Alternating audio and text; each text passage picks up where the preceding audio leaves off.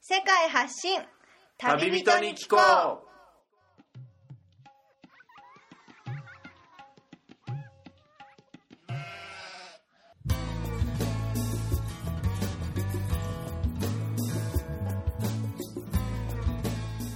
この番組は世界各地で出会った興味深い日本人の旅人にざっくばらんにいろいろなことをインタビューしていく番組です現地での旅の話の本編と脱線話のアフタートークの2本立てでお送りしますさて今回の旅人からは世界のどんなぶっ飛び話が聞けるのでしょうか今回は分割した前回からの続きとなっています前回をお聞きでない方はそちらからお楽しみください食べ物の話に戻るんですけど今日はあのラクダのツアーから帰ってきてで後で聞いたらこっちの人はラクダの肉を食べる習慣があるとそうらしいですね食べます日常的に食べるわけじゃなくて何かお祭りとか特別な時に食べるものなんですかいやあの肉屋さん行ったらはい肉屋さんにあるんです かはい普通にあの5シャットとか1キロとか何個だはいはいあはりますよしかもガガゼル出せるいしかも日常的にまあ主に食べるのは、いやえあの羊が多いですけど、うんありますねお店に行けば、そうですよね、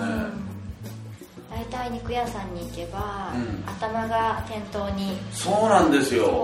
そあの日本に暮らしてて肉屋さんにその動物の頭って置いてないじゃないですかいやあの置いてない日本で、はいでもあのここ置いたら、は意味はあのフレッシュなんですけどあフレッシュという意味なんですそねうそう、今日の今日今日なんですけどそそこがそのね意味本当は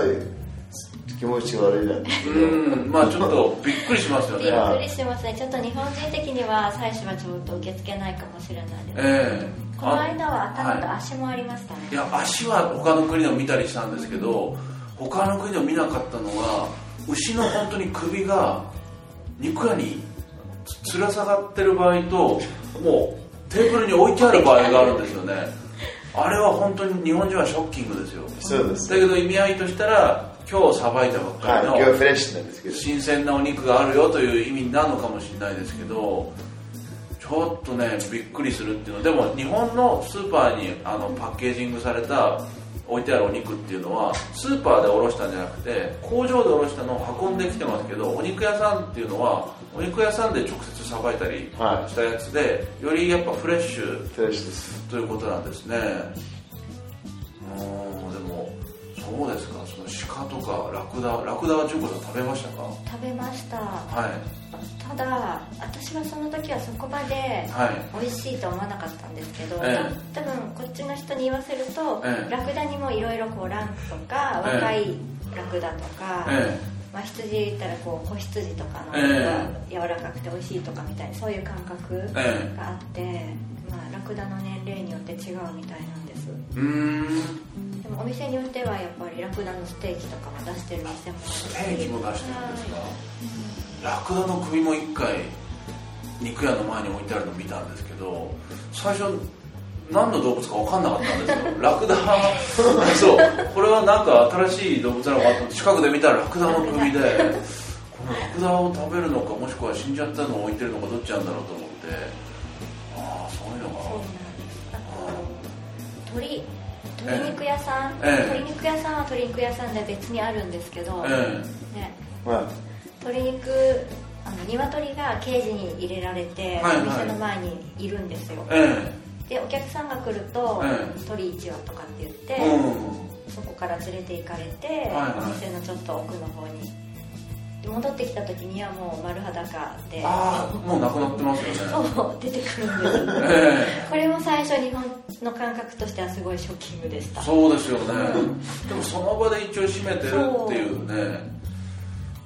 うんじゃあ日本でスーパーで肉が切ってある状態のはフレッシュじゃないっていうふうに感じますかはいフレッシュじゃないですよ古いふうに感じるはあやっぱ文化の違いですね違いですねこれはあとはこれも前かなりショッキングだったのが最近ちょっとあるかよくわからないんですけど、ええバーベキュー屋さんバーベキュー屋さん露店の露天のあバーのベキ炭火ュー屋さんで焼いてる、そうはい、焼き鳥みたいなあれの羊の肉がええそこに吊るしてあるんですけど、えその横にはまだ生きた羊たちがつながれていて、えはいはいはいでその横にはさばいたお肉になった羊が吊るされていてあはいはいで炭火でバーベキューもやってるしえ毛皮も干してあるしっていうのええ全てがそこの一箇所にあるっていうええバーベキュー屋さんがよく見かけてたんですけど最近ちょっと見ないんですけど道路沿いとかで見るやつですかねそうそう見ましたね羊の皮もぶら下がってますそようねなんですだからまあこっちの人たちは本当にええ羊を1匹さばけば、え余すとこなく全部えうん無駄内臓とかもうん全部、なんかこう綺麗に全てうん食べて利用するから、うなんかん本当にまさに命をいただくってこういうことみたいな、言われてみるとうん、大事に使っ大て事ますにね本当に大事にうんいやでも実際におろすとことか日本でもそう田舎とかでも鳥をねさばくぐらいだったらんあるかもしれませんけど、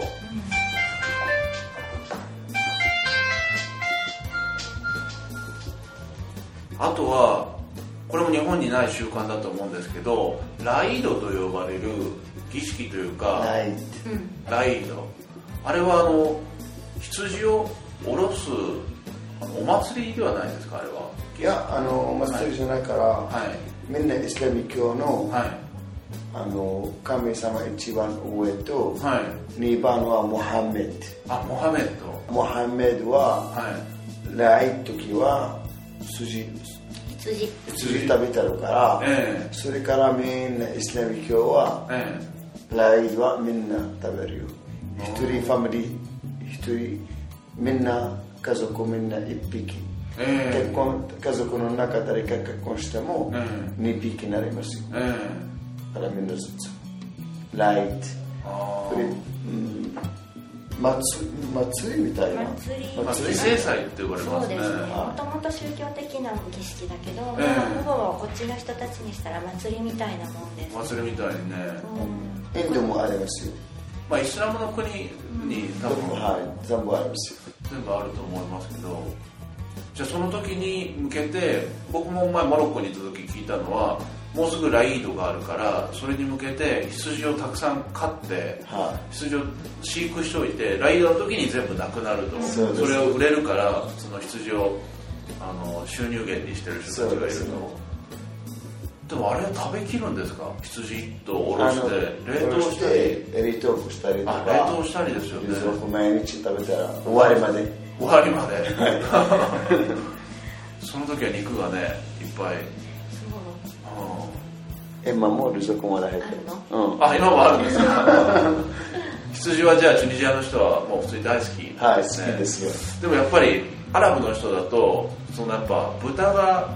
豚はダメですダメなんですよみねんなイスラム教ははい豚はダメです豚肉をちょっと食べるのはあの宗教的にはい禁止されてるってことなんですけど、日本で働いてるのは、は料理屋ではいあ私が働いてる調理場です調理場ではい働いてる中華料理屋さんっていうところで中華料理屋さんはい、そこで中華料理って豚肉結構使いますよねある程度は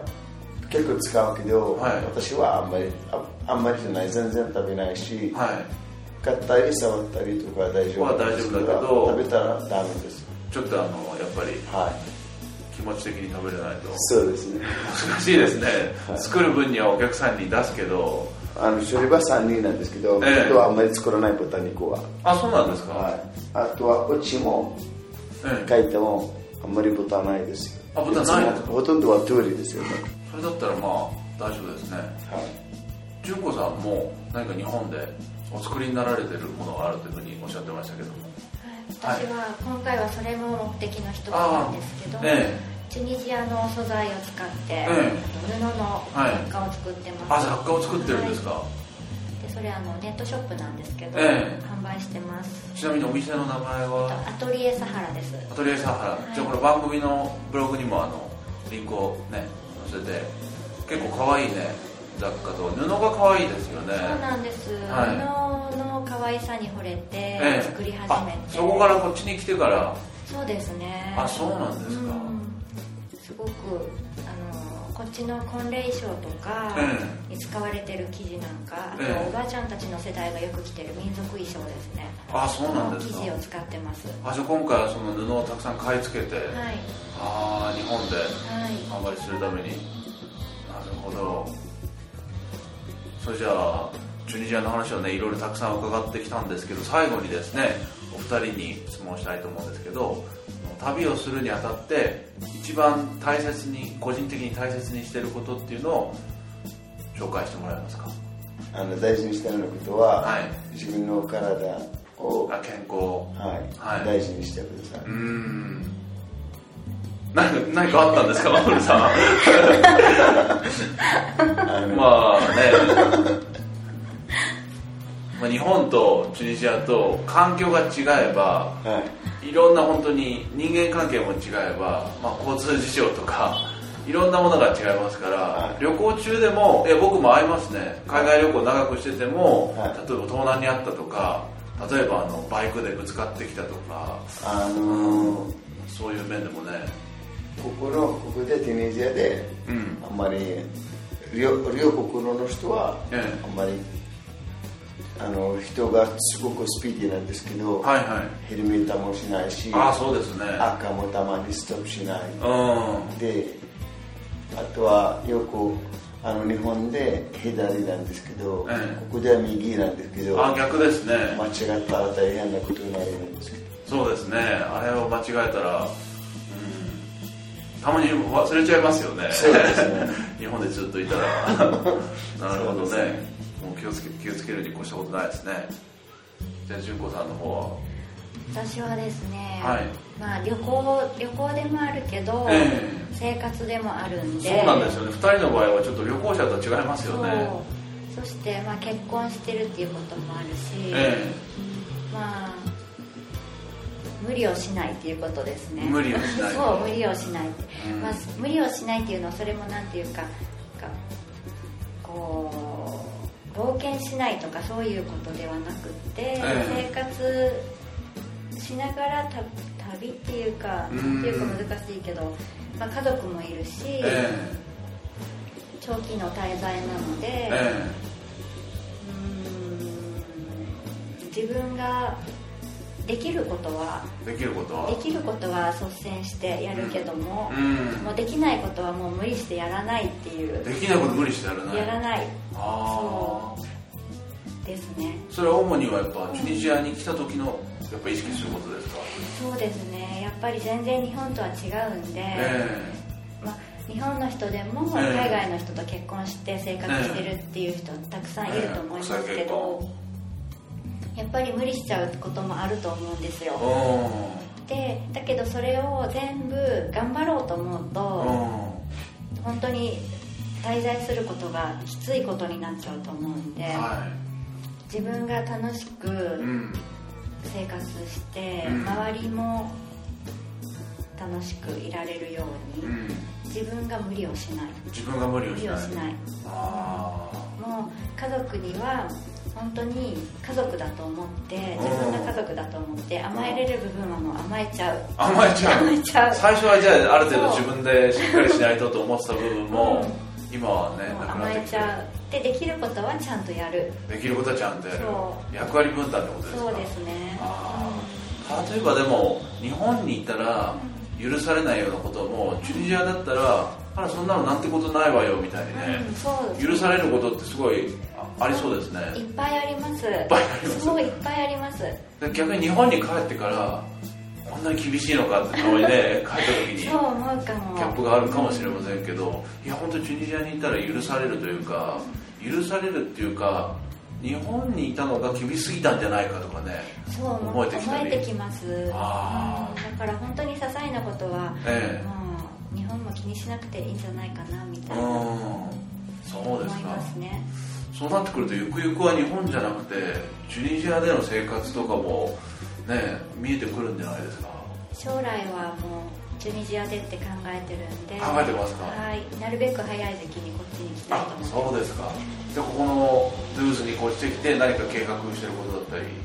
そうですねほん私本当ははい海辺の町に住みたかったんです、えだけどここ砂漠ですねそうなんです全然砂漠で海もないし、えうんなんだけどここにしばらくいたら、えここもいいなっていうふうに思えてきてあそうですか砂漠もですね、ええこう行って特に夕方とえか、うん静かな時間に行ってみると海っぽく見えたりすあるんですよあそうですか砂の海ですね砂の海でしょうねそうで朝日とうん夕日が落ちるのを見て言われてみるとね長くいたらそういうふうに感じるのかもしれませんねだからいいとこですよああここに来る本当に前までは絶対海辺の街って思ってたんだけど、うんここにいる間にえなんかだんだんこうドゥーズに取り込まれちゃったみえた取いりな、込まれてきそうたあドゥーズマジックですあそうですかそうだからもういいいいかなってあそうですかじゃあもうここで何かお店とかを計画してるんじゃないですかしたいですねゲストハウスしたいと思ってますゲストハウス、はいあらじゃあこの放送を聞いて何年後かには来てくださいもうそれがね現実になってるかもしれないですね日本人とかねあの、まあ、砂漠のシーズン旅行のシーズンにはルーズもいっぱいは日本人がいいますよ今はね比較的オフシーズンですから、ね、その時日本人宿ができてるかもしれないということで、はい、じゃあ楽しみに、はい、待っていきたいと思いますがじゃあ日本に帰ってからもあの頑張ってください仕事とか。ありがとうございます頑張りましょうね、ストレスとか大変ですよねストレスっていうか、ねでもしょうがないですからねお金を作るためにはそうですねうんそうですねじゃあいろいろなチュニジアのお話をお伺いしてきましたが、えー番組宛ての感想リクエストなどがありましたら、えー番組用のメールアドレスがありますのでこちらまで送っていただければと思います、えーアドレスは旅アスクアットマーク Gmail.com スペルは tabiask アットマーク Gmail.com となりますえーそれでは現地から直送世界発信旅人に聞こうお届けしましたのは私みつるとチュンポとサーボールですはいありがとうございましたありがあとうりごがとうございざいまましすた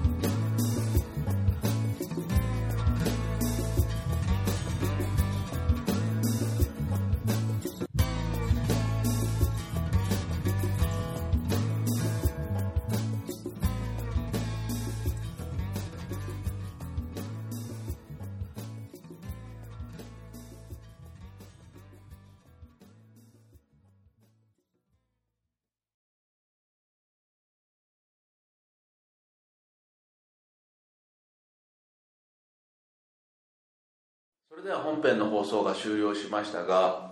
チュニジアでの実際の、まあ、旅行じゃなくて純子さんの場合はもうねあのバカンスっていうかもう合計するとチュニジアにもう1年以上はいます滞在してることになり、なるんですよね、はいその中でもいまだに慣れないチュニジア人の性格というかなんかありませんか、なんかチュニジア人の人たちってものすごい勢いで、え喧嘩腰みたいな感じで喋ってたりするえんですけど、ああはいはいはでも実はケロッとしてたりして、い、うん日本人の感覚からするとありえないような大事件でも、ええこっちの人たちにしたらえ別に大したことではなかったんだなみたいなことえがいっぱいあって、はいうん例えばえ事故したえええ事故ではねられた相手とも仲良くしてるとか、普通じゃないですねそうじゃないと思うんですけど確実にあっちがあの例えば酔っ払い運転とかで引いちゃった場合とかでも普通許せないですよね許せないですそうアメリカとかだったら訴訟とかになると思いますよもう大事件ですよ、ええそれが普通に家に来ちゃったり、来ちゃったりええなんか握手してはいご飯食べたりとかしてますそんなことあるんです か感覚がちょっと、まあ、全員が全員そうだとは、ね、限らないかもしれないですけどそういう気質なんですかそういう気質ですねああ怒ったりしててもその場ではすごく怒っても後でケロッと忘れたりっていうか忘れてたりはですあね瞬発力で生きてるって いうか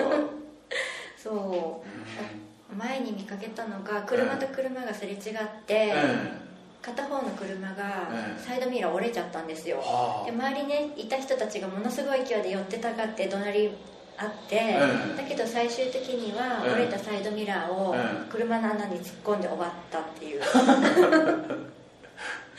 お金とかそういうのは全然そうなんですか、はそうなんか感覚的にちょっとあのなんかな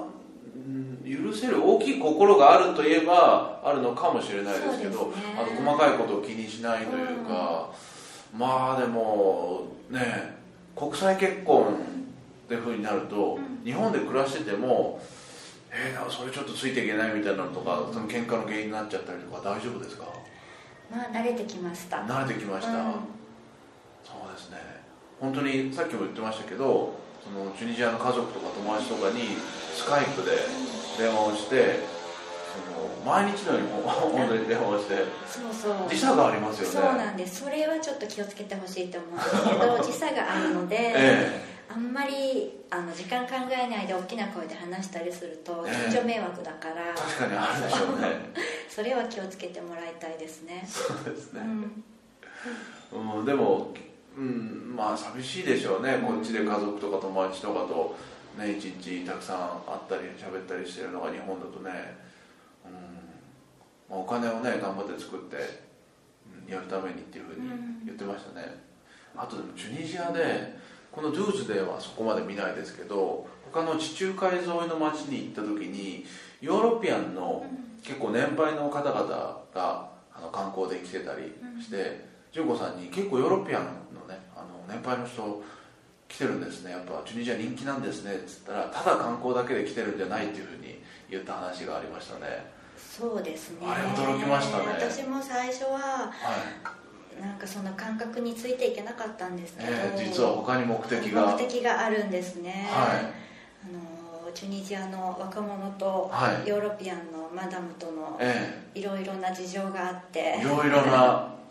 来てるんです、はうん、でも私も最初はその感覚がちょっいと、はいもうなんていうか考えられないなと思ったんです考けえどられない、最近ちょっとそのヨーロッパから来てる、うんある女の人と話す機会があって、ええそしたらその女の人もすごく、えすごく幸せそうなんですよねえ幸せそうそのチュニジア人の若者といろいろデートしたりしててそうでそこにはけ結局お金が発生するわけうなんんですけもうど、そのマダムが絶対全部払ってるんですよね、そうなんですでまあ、ただデートとかそういうことじゃなくて、ええ家を建てたりとかそうい家を建うてたレりベルの話なんですよああスポンサーになってあげてみたいなだけどそれでもええ幸せそうなんですよね、もう場合によってはボーイフレンドっていうかもう、まあ、結婚してっていうあれじゃなしに例えばもう旦那さんが、ね、何年か前に亡くなって一人で余生を暮らしてるみたいな人が、ね、チュニジアに来て、うんまあ、そういうスポンサーになってあげてみたいなので喜びを感じてるってことなんですかそうですそうみたいですは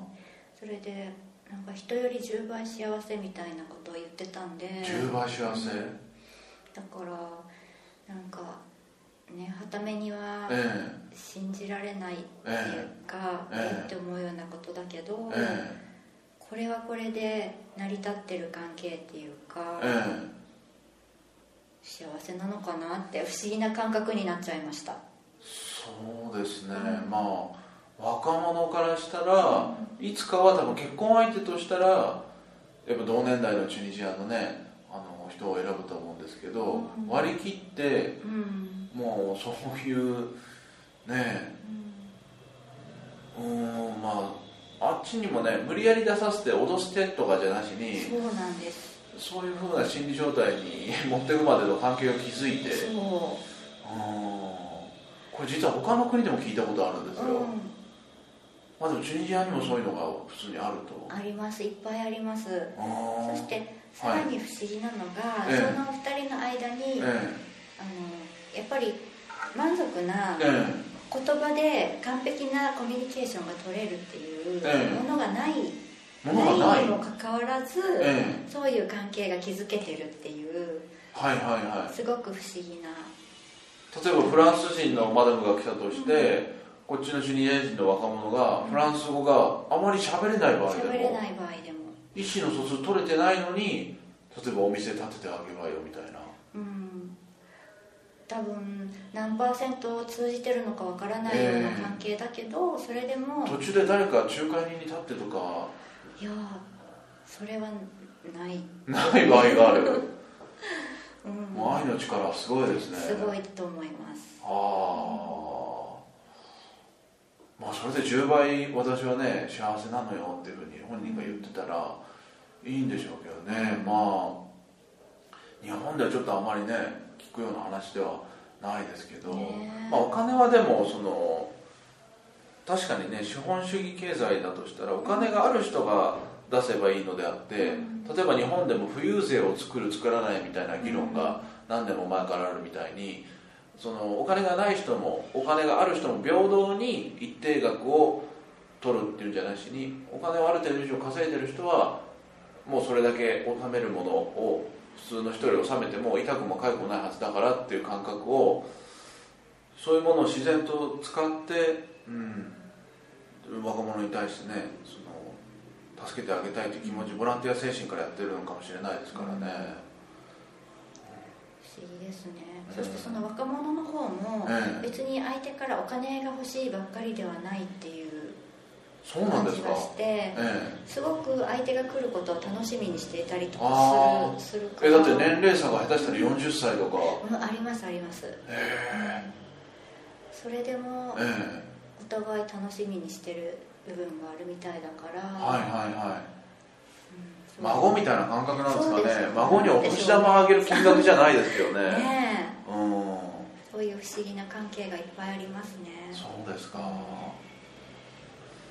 でも、うん、な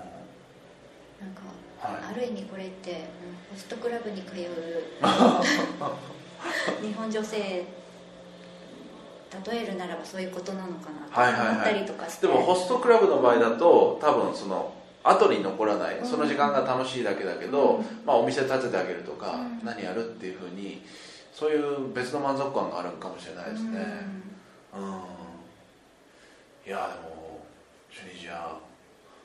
まさかそんな話がね少ないとかじゃなくてしょっちゅうねあるぐらいまでちょっと驚きましたけどはいじゃあまた次会った時はうんはいチュニジアのお話だった り、ね、宿のお話だったり進んでると、うんはい、今回ありがとうございました。はい、ありがとうございます。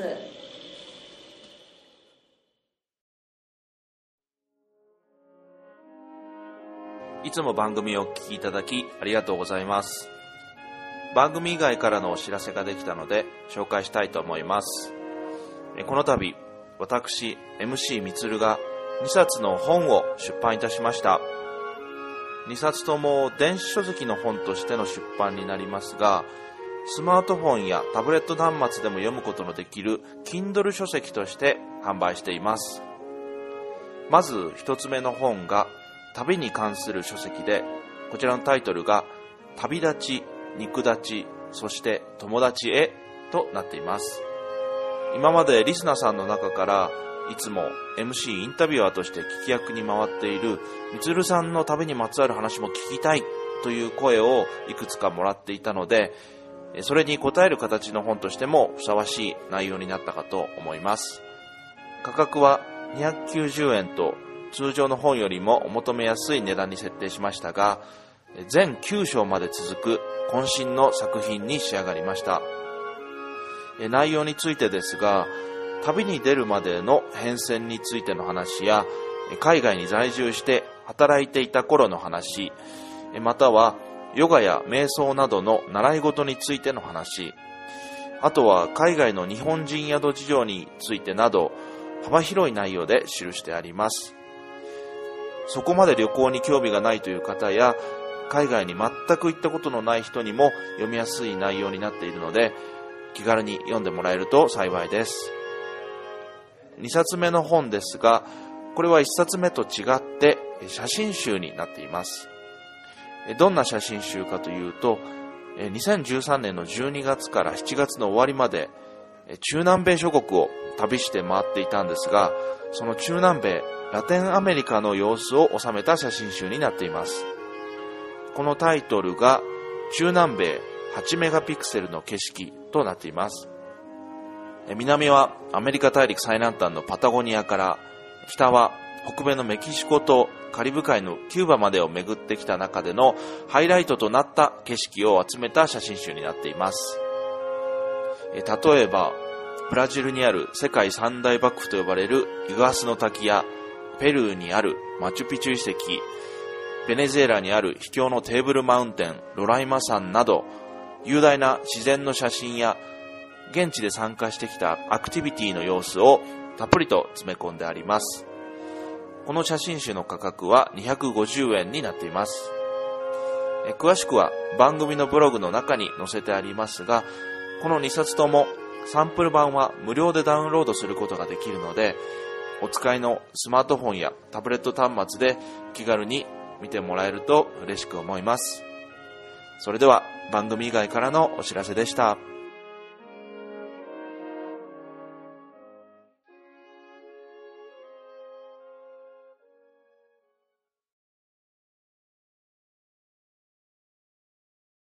この番組はバックパッカーを応援するたびたびプロジェクトの提供でお送りしました。